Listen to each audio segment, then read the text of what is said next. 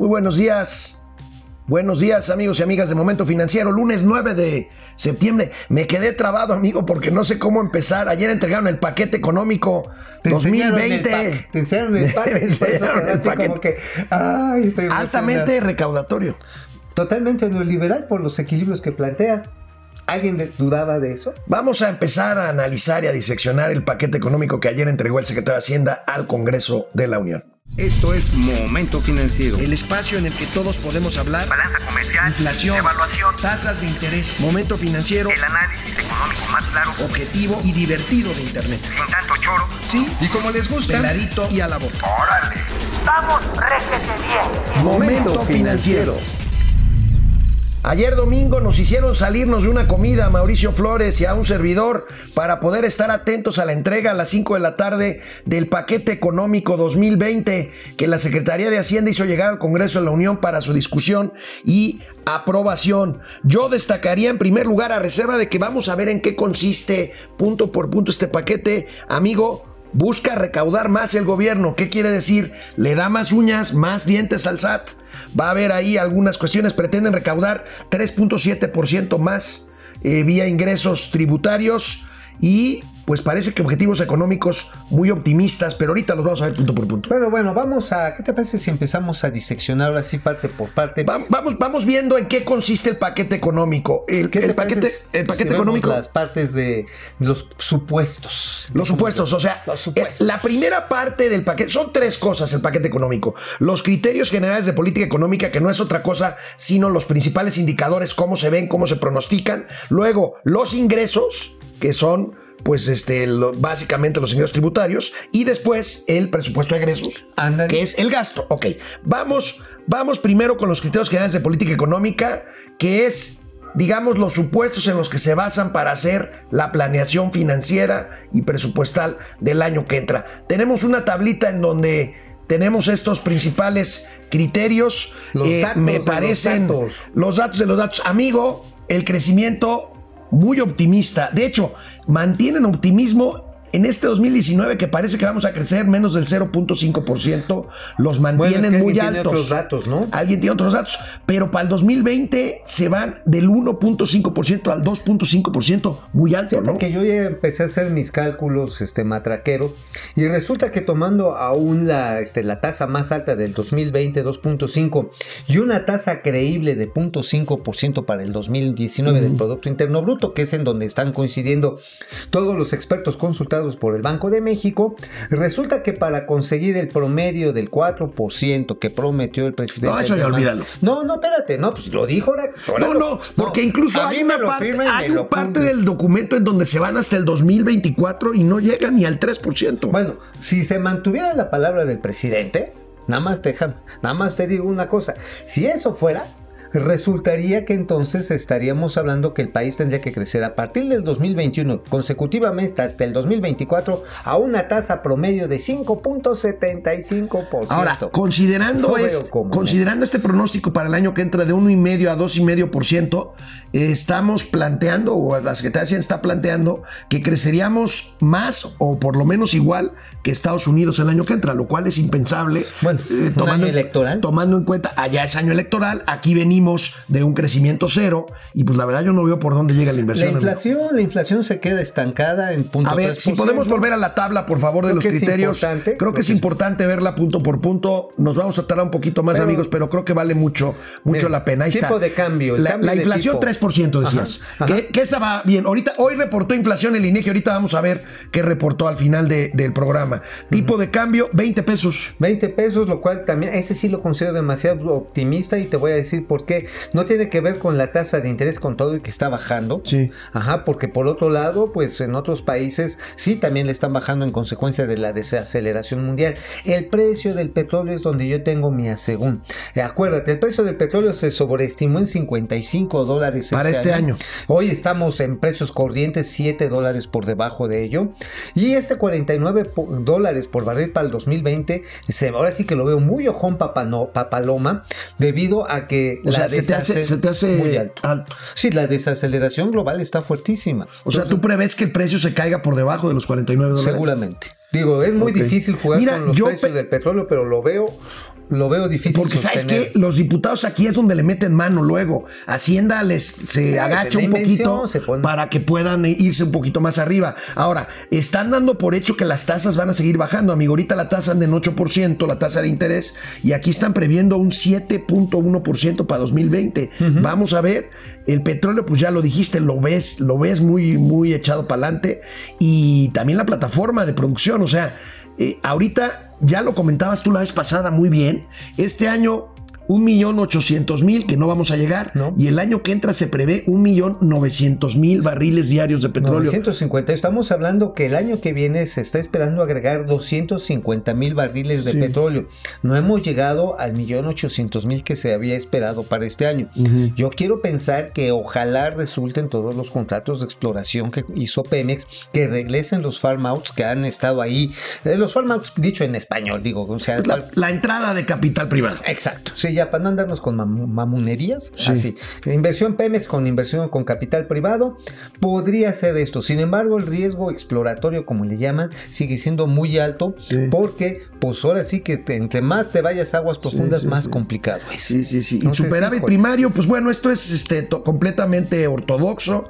Eh, ya hemos dicho, superávit primario es no gastar más de lo que ingresas, 0.7%, que quiere decir lo que gastas antes de pagar intereses y compromisos financieros O sea, te sobra del chilis, presupuesto. ¿no? Te, te sobra un chiles. Ahora, vamos viendo. A ver, estos son los criterios generales.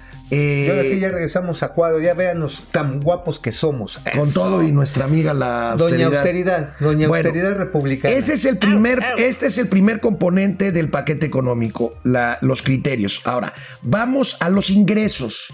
Los ingresos, que no es otra cosa, sino el Estado se tiene que allegar de recursos Vamos vía ahí. fundamentalmente impuestos. ¿Para, para qué? Para poder pues, Gastar. gastarlos, para poder atender las necesidades presupuestarias de todo el gobierno, eh, de los servicios públicos, en fin. ¿Cuál es la orientación de ¿Cuál es la orientación? Mira, aquí me gustaría, amigo, poner eh, el video de lo que dijo hoy en la mañanera el secretario de Hacienda y Crédito Público sobre la parte de ingresos. A ver, a- vamos a ver.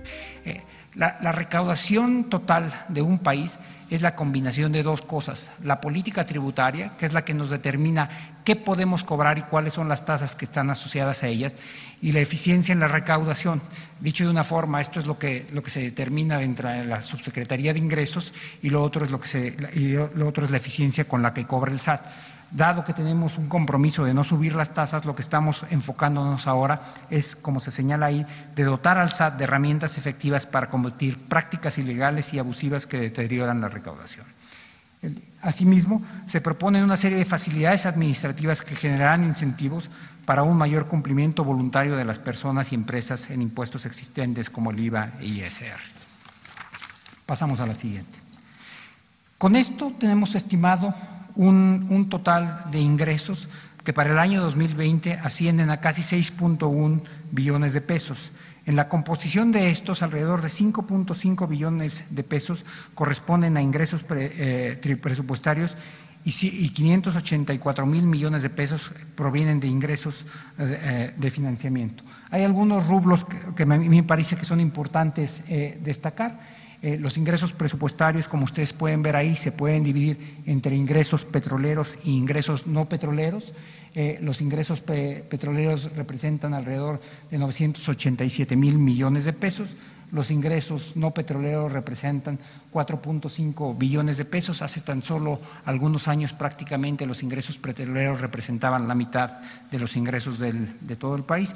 Esto tiene dos, esto eh, genera un par de reflexiones que me parece que son importantes. Una es que es importante fortalecer los ingresos petroleros, pero también la caída de, de los ingresos no petroleros, pero también la caída de los ingresos petroleros eh, refleja el deterioro que ha habido en la capacidad de producción y exploración de Pemex y por qué es importante eh, a- a apoyar a Pemex. Bueno, pues, amigo, ahí está. Aquí es Muy pagar. claro, pagar. Digo, finalmente la, eh, los impuestos, los recursos petroleros, pues van a la baja. Van a la baja. Se le está metiendo una lana fuerte a Pemex. Ahora, a ver, estos son ingresos, pero ahí son cifras globales. A ver, aquí ya llegamos a la cifra. El presupuesto es 6 billones. Seis 6 billones. billones. 96 mil 96 mil millones de pesos. ¿Cómo van a obtener estos recursos? Bueno, fundamentalmente ingresos tributarios que decayeron o que están decayendo en este año, pero ¿por qué no nos platicas, amigo, ahorita así, a ojo de buen cubero, por dónde nos la van a dejar? Ahora sí, Este, mire. O sea, este, Voy a aquí estamos hablando, del gasto. aquí estamos hablando de grabar eh, ingresos por arrendamiento inmobiliario, ingresos por ahorros, por intereses de ahorros. eh, y estamos hablando del IEPS, estamos hablando de impuestos Del a las bebidas azucaradas, a este a eh, alimentos calóricos, a cigarros y a cervezas. A ver, Este es básicamente el esquema de, este, de fiscal para este 2020. Miren así, órale. Así, si, te lo si te los ponen a la saca, ¡ay, hijo de la- Porque hasta ahí te van a jalar. Ahí les va. Este, pues sí, eh, definitivamente, amigo, empezamos con lo más conocido que es, y lo hemos comentado aquí, el impuesto al valor agregado a todas las aplicaciones, a las Ah, apps. a las apps a las electrónicas. apps, que ahí esperan captar como 10 mil millones de pesos. Bueno, Uber ya lo paga, pero Cabify, Yaxi, Airbnb. Uber Airbnb, este, bueno, también todo lo que son descargas de contenidos electrónicos, también es decir, te entras a una película, eh, no sé que la quieras bajar de dónde, y toma la barbón. Y el riesgo es que si no lo pagas o no lo paga tu proveedor de servicio, le van a cortar la señal, ¿eh? lo que se está previendo.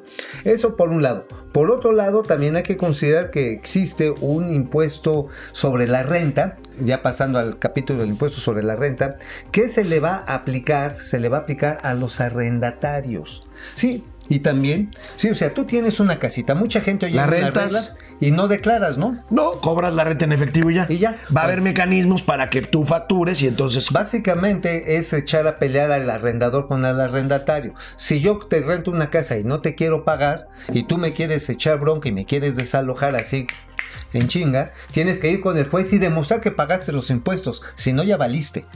Entonces, pues obviamente alguien que renta de una manera comercial, bueno, incluso hasta un familiar, decir, híjoles, se me hace que mejor le cobro impuestos, reporto impuestos, no vaya a ser que me quiera dar vuelta, a menos de que alguien diga, bueno, pues que me siga pagando mi dinero en efectivo y después pago a unos matones para que lo saquen a chingadazos, ¿no? Bueno, Esa no, es no, una. no. El otro también al impuesto al valor agregado es que se va a hacer la retención a los que son los operadores de outsourcing. ¿Qué es outsourcing, amigo? es eh, la subcontratación. Acuérdense que muchas empresas ya no contratan directamente a sus empleados, sino contratan a empresas que a su vez contratan a los empleados que van a trabajar para la empresa. Sí, exactamente. Y ahí se prestaba, sí, había mucha marranada, había muchos hijos de exgobernadores, Sí, ¿eh? sí, muchos metidos en la trácala que decían, a ver, yo te voy a subcontratar a los de limpieza, a los ingenieros de, de servicios, a- te voy a subcontratar, no sé, a los vendedores.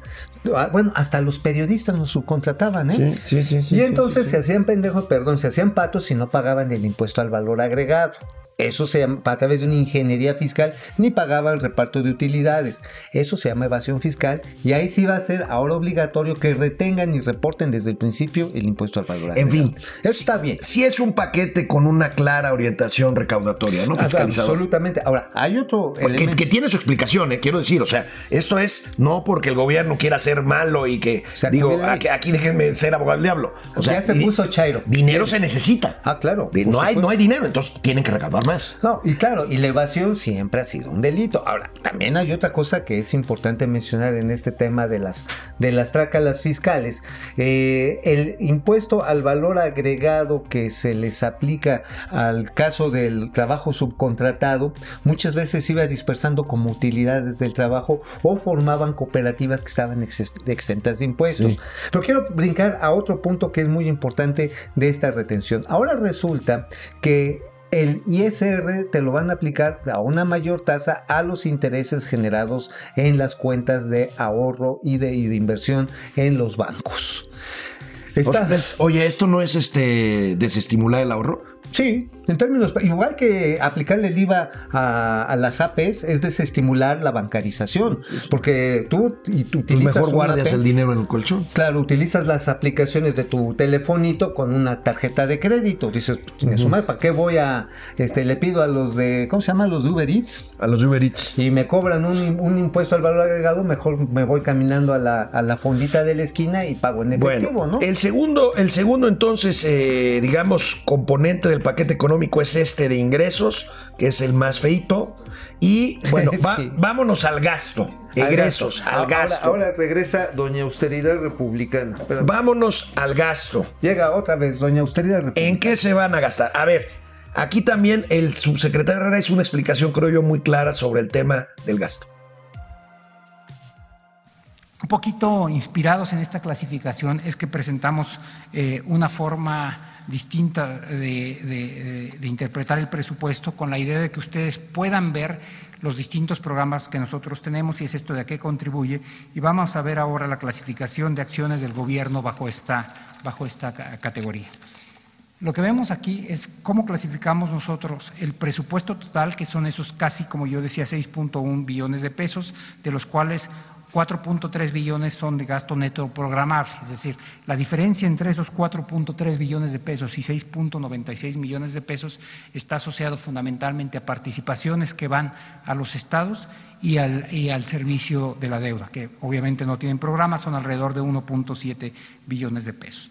Entonces, si viéramos nosotros, por ejemplo, los temas de apoyo al campo, ahí vienen una serie de programas, pero no necesariamente todos, están es- en SADER. Por ejemplo, el, programa de eh, eh, Sembrando Vidas está en la Secretaría del Bienestar, pero nosotros lo estamos aquí agrupando por cuáles son eh, eh, los, fines, eh, lo- los fines que se buscan. Y esto representa alrededor de 4.3 millones de pesos.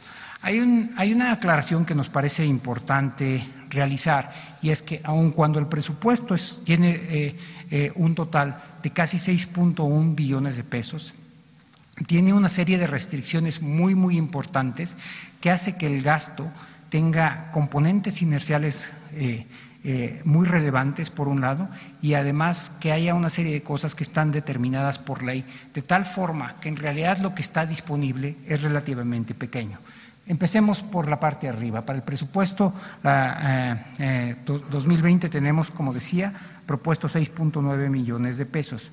Pero hay una serie de gastos obligatorios. Por ejemplo, el costo financiero del gobierno y de empresas suma alrededor de 732 mil millones de pesos. Este es el pago de intereses de la deuda ya existente.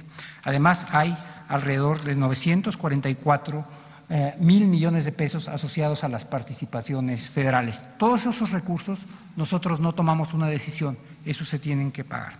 Después hay otros recursos asociados a los ramos autónomos que suman un total de casi 140 mil millones de pesos. Los ramos autónomos son asociados a aquellos como la Comisión Nacional de Derechos Humanos, el INE, el Poder Judicial, el Poder Legislativo. Jurídicamente, lo que nosotros tenemos que hacer es recibir la propuesta de ellos y sin modificarla, la incorporamos a la, propuesta de presupuesto de egresos de la Federación y ya es la Cámara de Diputados la que decide si fija ese monto o un mo- monto distinto.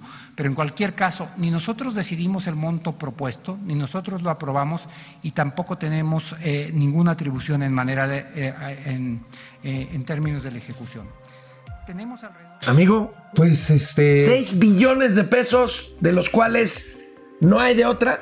El 82%, o sea, 5 de esos 6 billones de pesos No hay, hay que gastarlos. No hay para No hay dónde. no Pensiones, obligaciones, transferencia a los estados. Queda un billón de pesos nomás para Nada repartir. más, o sea, de los seis queda uno. Como los perritos. Como los perritos, o sea, yo tenía seis, nomás me quedó uno y de eso tienen que sacarle para todos los demás proyectos. Ahora, he escuchado y leído algunos comentarios, hay muy chairos que dicen, no, es que el gobierno prianista nos dejó esto arruinado. A ver, momento, No. tranquilos señores. El problema de la deuda en este país pública de los últimos 10 años se ha generado por las pensiones. Cada vez hay más gente que se está jubilando del sector público y tiene obligación el Estado con Ya. ellos de pagar. Ya lo platicábamos aquí en Momento Financiero. Un billón de pesos nada más de pensión. Entonces, bueno, no hay mucho margen. La verdad es que también que las transferencias que se le hacen, que se le hacen al sector este, de, las, de los gobiernos estatales, sí requerían. Y fíjate que hay una buena propuesta de este Ramírez Cuellar, de Alfonso Ramírez Cuellar, el presidente de la Comisión de Hacienda de la Cámara de Diputados, crear consejos fiscales autónomos que estén sobre los gobernadores, porque sabemos que habemos. Para que hay- vigilar el ejercicio. Para que ahora sí vayan a agarrar y órale, que se Bueno, a ver, tenemos conectados, muchos conectados. Muchas gracias de verdad por conectarse. Saludos. Eh, Jorge Sandoval, sobre este presupuesto imposible de crecer 5.7%, ¿creen que rectificando errores y aprovechando la guerra comercial sería posible? No lo creo. Bueno, eh, rectificar errores no creo que los vayan a rectificar. No, pues este, ya hemos dicho cuáles son y la verdad es que pues, no se ve manera. Bueno, nada de- más a Santa Lucía le dieron bien, bien pinche poquito. Bueno, ay, eso me llamó la atención. El secretario Herrera jamás habló concretamente ni de Santa Lucía ni de Dos Bocas. Ni de dos bocas, no, porque de boca hablas y te vas de trompa. Pero el de Santa Lucía también son 5.200 5.200 millones de O pesos. sea que es más o menos, pues, este, una menos de una décima parte. No, Estamos no, hablando no, de una vigésima, un nada. chisguetito del proyecto de los 150 y tantos mil millones que que era, costaría. que era- es que costaría Santa, Santa Lucía. Lucía. con todo, más o menos. Betty Rivera de la Vega, puro atole con el dedo, estamos peor que antes y será peor. Eres reina, parecería una cacería de brujas y planteado a la ligera. ¿Te refieres al SAT? Pues no sé, yo creo que sí. Betty Rivera de la Vega también. Si es, ataca. si es fácil sacar petróleo con un popote, no decía el actual, pues sí, así decía. Fer Monse, más apretada, nos van a exprimir hasta el último quinto en el 2020. Arturo Durán, me dan miedo con ese chupón recaudatorio. bueno, les vamos Eh, a dar. eh, eh, este, Les vamos a dar otro ejemplo para que. ¡Ahora, hijos de la guayaba! Este Guillermo Flores, eh, luego, luego se nota que Herrera trae la correa del ganso. Fíjate que no estoy tan de acuerdo. Yo creo que Herrera hizo un gran esfuerzo y logró un presupuesto en donde le dio gusto a su jefe, eh, al presidente de la República, pero logró una combinación ahí Sí, que, que- que que las vaya. Dentro de decir, todo no está tan mal. O sea, es un presupuesto muy- es pues, ordenado. Es frágil, pero, es un presupuesto ordenado. Está ordenado, eso sí. Eh, Guillermo, no, eh, Julia Esteves, buscar cobrarle hasta el que vende por catálogo, si es cierto, es un despropósito. Sí, también. Le exprimen a quien tiene poco para darle a los que tienen poco. Bueno, este, pues sí, estas son las. Ahora, quisiéramos terminar, amigo. Este, hay una tabla muy interesante que queremos presentarles de los ganones y de los perdedores del presupuesto. A quienes les quitaron más y a quienes les aumentan más.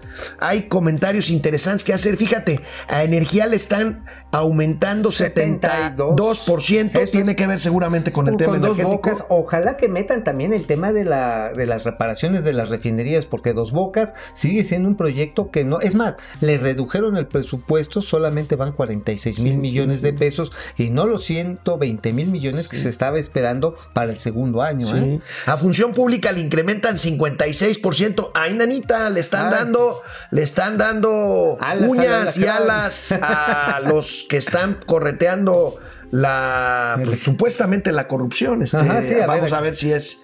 Este, Oye, Inegi es una buena noticia. Ya, Inegi habían dicho que les iban a quitar presupuesto, se los incrementan 31.9%. Esta es una buena noticia. El Los Consejo- reportes del Inegi, pues para nosotros es materia prima Para, básica. sí, ¿no? Y bueno, el Consejo General de la Judicatura Federal, Judicatura Federal. Judicatura. Federal. Ahí va para arriba la Fiscalía General de la República, el señor Santiago Nieto debe estar comprando más cuchillos para Oye, rebanar cuellos. y en las mayores reducciones a economía le quitan 33%. Aquí básicamente son los recursos que se usaban para hacer garantías para que la banca de desarrollo prestara a través de la banca comercial. Claro, totalmente. Este, la Secretaría del Trabajo y Previsión Social me llama la atención. Yo creo que van a matar al programa Jóvenes Construyendo el Futuro, ¿no? A ver, ahí les va una exclusión interplatanaria intergaláctica. Están detectados una serie, no de desvíos, de subejercicios enorme que no habría manera de sostenerlos. Híjole, bueno. Pues vamos a ver, amigos. Hoy ya se nos acabó el tiempo. Eh, el banco, no, el INEGI reporta baja la inflación. Va conforme a los objetivos. Yo creo que pues ya esto lo platicaremos mañana porque lo del presupuesto pues ameritaba que le dedicáramos más tiempo. Más tiempo. Pero la inflación sigue a la baja, es una buena Pero noticia. les vamos a dar más datos al rato, a las 9 de la noche, en la maldita hora con Cayo de H. En Radio Fórmula 104.1 FM, 1500 AM a las 9 de la noche hoy. Por ahí nos escuchamos. Oigan, ¿y saben qué? Agárrense, compran sus cigarritos y sus chescos, porque ahí les voy a decir de a cómo va a venir ahí el chupón presupuestal. Nos vemos mañana. Vamos, réjete bien. Momento financiero.